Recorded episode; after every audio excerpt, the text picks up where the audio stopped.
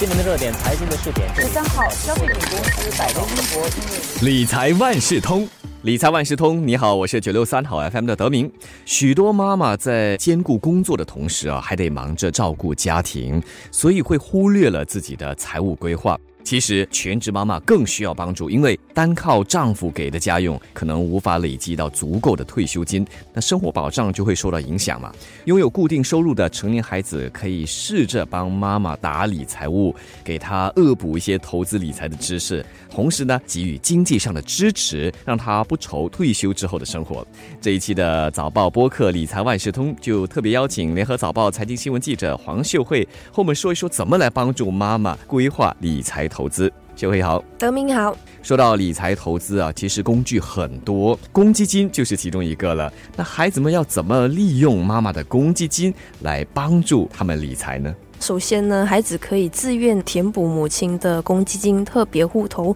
或者是他们的退休户头，然后每年填补的首八千元呢，还可以获得税务优惠。不过要特别提醒的是呢，只有在自愿填补母亲的公积金户头后，然后没有达到全额存款，也就是 full retirement sum 的情况下，孩子才可以获得这个估税扣税。另外呢，如果你的妈妈已经满五十五岁了的话，可是又还没有达到那个存足基本存款 （basic retirement sum），那么孩子填补母亲的户头的时候，政府也会通过退休户头配对填补计划 （match retirement saving scheme） 来资助填补母亲的退休户头，顶线是每年六百元。这项计划是在二零二一年推行的，然后为期五年。今年满五十五岁的公积金会员要有九万九千四百元的基本存款。那么存款越多，就意味着在公积金终身入息计划，也就是 CPF Life 之下，可以领取的每月入息就会越高，是这样子吗？是的，没错。所以除了填补母亲的公积金户头，孩子其实他们也是可以建议妈妈利用他们的公积金来投资，这样子他们就可以在长期之内获得更高的潜在回报，然后累积他们的退休金。当然，这个也得看你的母亲有没有还在工作，然后可以领多久的薪水，还有她的风险偏好等等。其实除了储蓄，医疗保障也很重要。那么孩子可以怎么确保妈妈们有足够的住院保险？首先呢，你可以先查看你的母亲的终身健保 （Medicare Life），它的保障是否足够。如果想要更多的保障的话，你可以考虑购买那个私人综合健保计划 （Integrated Shield Plan），简称 IP。如果你的预算够的话呢，也可以购买 IP 的附加险。IP 的癌症治疗索赔近期就有一些调整，所以可以看一下。然后第二呢，你可以为你的母亲购买重大疾病保险。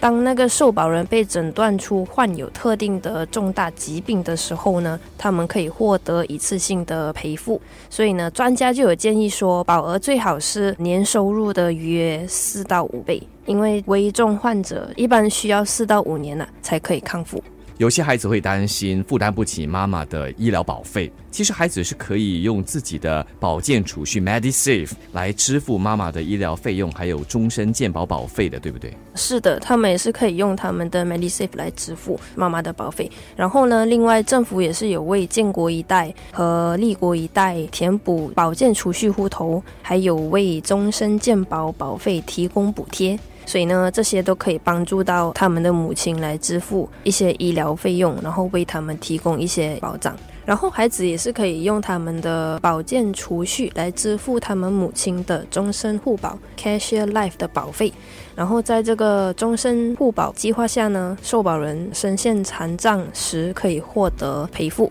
很好，我们向秀慧学会了怎么利用妈妈的公积金来帮助她理财，也了解了怎么确保妈妈有足够的住院保障。那么接下来就要聊一聊一个比较敏感的课题，那就是遗产规划了。嗯，遗产规划确实是蛮敏感的，可是它是一个蛮重要的东西，必不可少的。然后它也可以帮助减少家庭成员之间未来可能发生的一些纠纷。那么要注意些什么？这里的遗产规划呢，就有包括立下遗嘱，还有更新公积金提名。如果你的母亲已经立了遗嘱的话呢，那么孩子就要提醒母亲对遗嘱进行审查，尤其是如果家庭发生一些变化，比如说离婚啊，或者是再婚，或者是你要更改那个指定遗嘱执行人与受益人。另外呢，孩子也是要确保父母两个人都已经立了遗嘱，然后提名公积金存款受益人，还有签署那个持久授权书 （Lasting Power of Attorney）。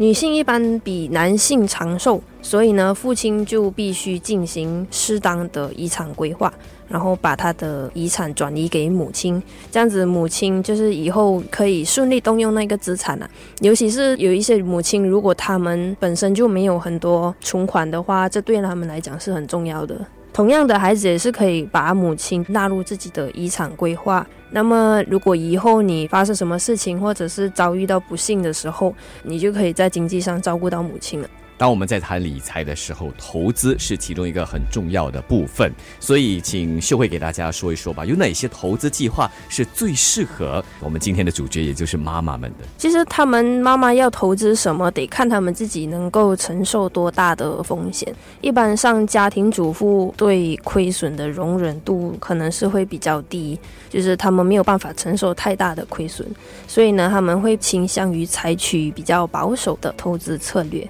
然后持有比较少现金的投资者呢，他们或许可以考虑，就是从每个月最低一百元的多元化单位信托投资组合开始着手，又或者是他们也可以考虑购买储蓄保险计划。那么这个计划往往是比较合适那些保守投资者的低风险产品。然后另外呢，有一些母亲每个月都没有收入嘛，这样子他们就可能可以考虑部署以收入为中心 （income focus） 的投资组合，这样子他们就可以创造比较稳定的被动收入来源。其实这个收益投资 （income investing） 最主要是要让投资者可以跟上那个通货膨胀的步伐，还有保持购买力，来实现他们长期的理财目标。这一期的理财万事通，我们来关注妈妈，特别是年长母亲的财务规划，所以就给了孩子们一些建议，怎么来帮助妈妈理财。最重要的就是让他们能够安享晚年。早报播客理财万事通，再次感谢联合早报财经新闻记者黄秀慧。理财万事通每期提供你最需要知道的理财与财经知识。如果你想了解更多，可以到早报的 SG 搜索“联合早报财经专栏理财简囊”。我是九六三好 FM 的德明，我们下期再见。